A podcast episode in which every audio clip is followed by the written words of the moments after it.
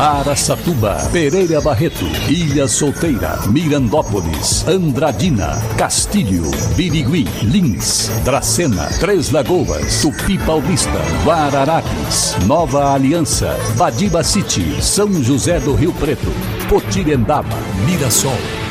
Azevedo Auditoria e Soluções Empresariais e Azul Linhas Aéreas apresentam SRC Notícia.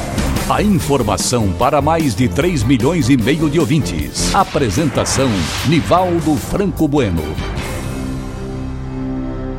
E nossa saudação hoje é para o Cláudio Rodrigues Gomes, gerente da cooperativa Sicredi, unidade de Mirassol, na região de Rio Preto, e ouvinte assíduo do SRC. Cláudio, a você e a todo o pessoal da Sicredi de Mirassol, muito obrigado pela audiência e aquele abraço. SRC Notícia. Notícia. E o vice-governador Rodrigo Garcia, o secretário de Desenvolvimento Regional de São Paulo, Marco Vignoli, e o presidente da Assembleia Legislativa, também do estado de São Paulo, Carlão Pinhatari, estiveram neste final de semana em Andradina para audiência pública de criação da região de estado da Península dos Grandes Lagos.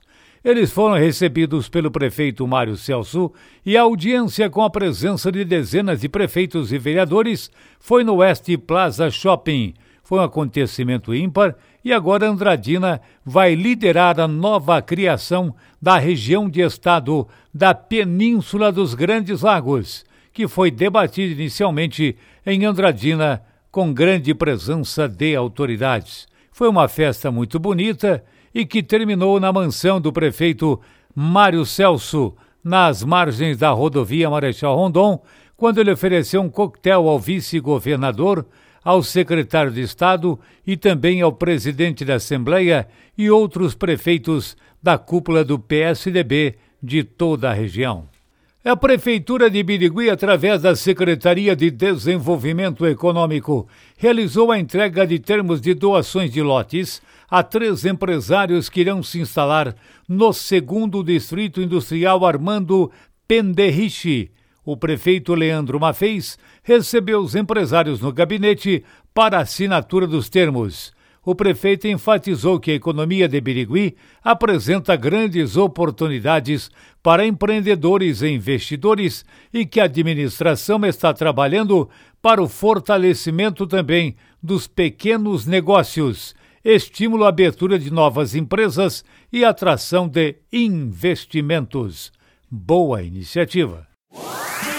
Alto Alegre, região de Araçatuba. Surgiu no antigo povoado de Faveral, ao redor de um estabelecimento comercial situado à beira da estrada, que ligava Penápolis à região dos córregos de Carrapato e da Cigarra, no sul do estado. Foi fundada em 30 de dezembro de 1953. Estima-se 5 mil habitantes e atualmente sua fonte econômica está concentrada na indústria sucro-alcooleira e pecuária. Alto Alegre, também presente no SRC SC Notícias.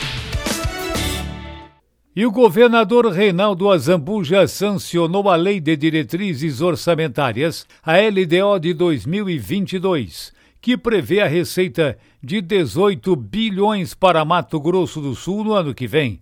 Esta previsão estima um crescimento de 9,82% em relação à peça orçamentária deste ano.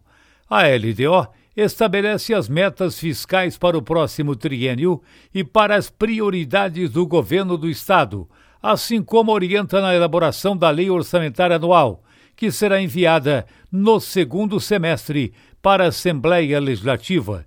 Na sua elaboração, a gestão estadual adiantou que, diante das incertezas e impactos da pandemia do coronavírus em relação a despesas, a arrecadação poderá ser alterada nas metas fiscais quando for feita a proposta de orçamento para 2022. Olha, para se ter uma ideia, a previsão das receitas totais será de 18 bilhões 475 milhões, enquanto que em 2023 chega-se a 19 bilhões e em 24 20 bilhões.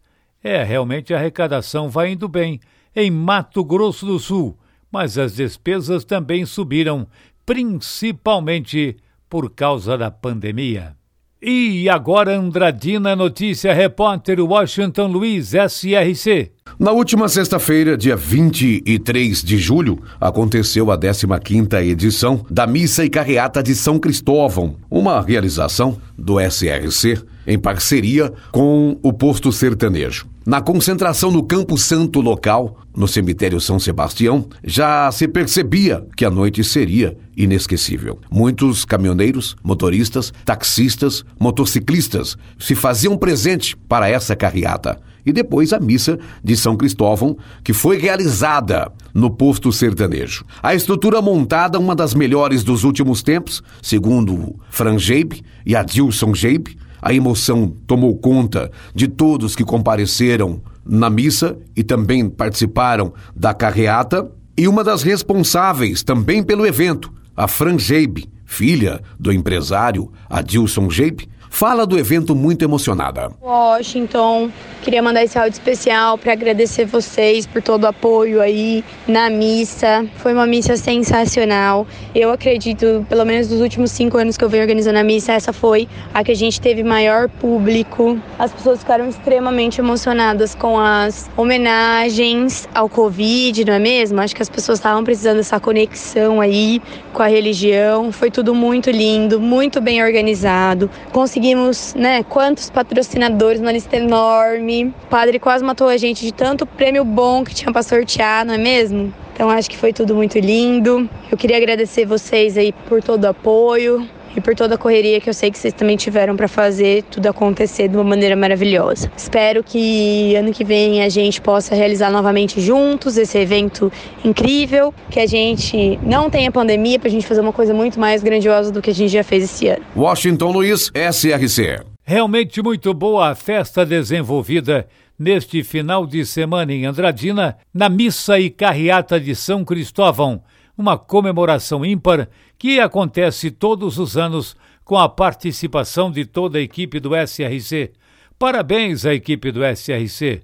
Parabéns à equipe do Posto Sertanejo, onde foi desenvolvida a missa campal celebrada pelo padre Sebastião Gonçalves. Uma grande festa católica, sem dúvida para se evitar mais acidentes e garantia de segurança no trânsito de toda a região de Andradina. Para empresas inteligentes, Azevedo Contabilidade e Soluções Empresariais. Serviços de contabilidade e auditoria com profissionais com experiência nas áreas de gestão empresarial. Rua Bandeirantes 1438, fone 18 31 17 4500. Escritórios em Araçatuba, Bauru e São Paulo. Acesse azevedo.cnt.br. Azevedo Contabilidade e Soluções Empresariais. Há 28 anos oferecendo oferecendo serviço de qualidade. Nosso compromisso é com o seu sucesso. Policiais civis da Delegacia de Investigações Gerais e Divisão Especializada em Investigações Criminais de Rio Preto conseguiram localizar 72 animais bovinos, sendo 58 vacas e 14 bezerros que tinham sido roubados de uma propriedade rural em Palestina, na mesma região, o que equivale a cerca de 300, 350 mil reais. O furto aconteceu no dia 14 de julho e os animais foram apreendidos agora, nesta semana passada, em uma área rural de Aparecida do Oeste, na região de Pereira Barreto. De acordo com a Polícia Civil, após o furto registrado, os policiais iniciaram as investigações. Dia 16, a polícia apreendeu dois caminhões boiadeiros envolvidos no crime. Aí é só desenrolar o novelo. As investigações apontavam que os criminosos construíram embarcadouro no curral para facilitar o furto. Em um primeiro momento, a suspeita era de que eram 32 animais, entre vacas e bezerros, mas foram muitos mais chegaram a 78 cabeças de gado. Bom trabalho da Polícia Civil da região de São José do Rio Preto, prendendo os bandidos envolvidos neste roubo de gado, bem parecido com o Velho Oeste. Lá não tinha caminhões, mas tinha um jeito de levar também. De qualquer maneira, entre mortos e feridos, salvaram-se todos e todos os animais foram recuperados e devolvidos ao proprietário. Beleza? Leve seus sonhos para fazer check-in com a Azul, a única companhia aérea brasileira eleita a melhor do mundo no TripAdvisor. Voe de São José do Rio Preto, Araçatuba e Três Lagoas para mais de 100 destinos, com toda a segurança que você precisa para viajar tranquilo. Deu saudades de arrumar as malas e fazer check-in? Então entregue seu próximo like pessoalmente. Acesse voeazul.com.br e reserve sua passagem. Azul, onde os sonhos voam.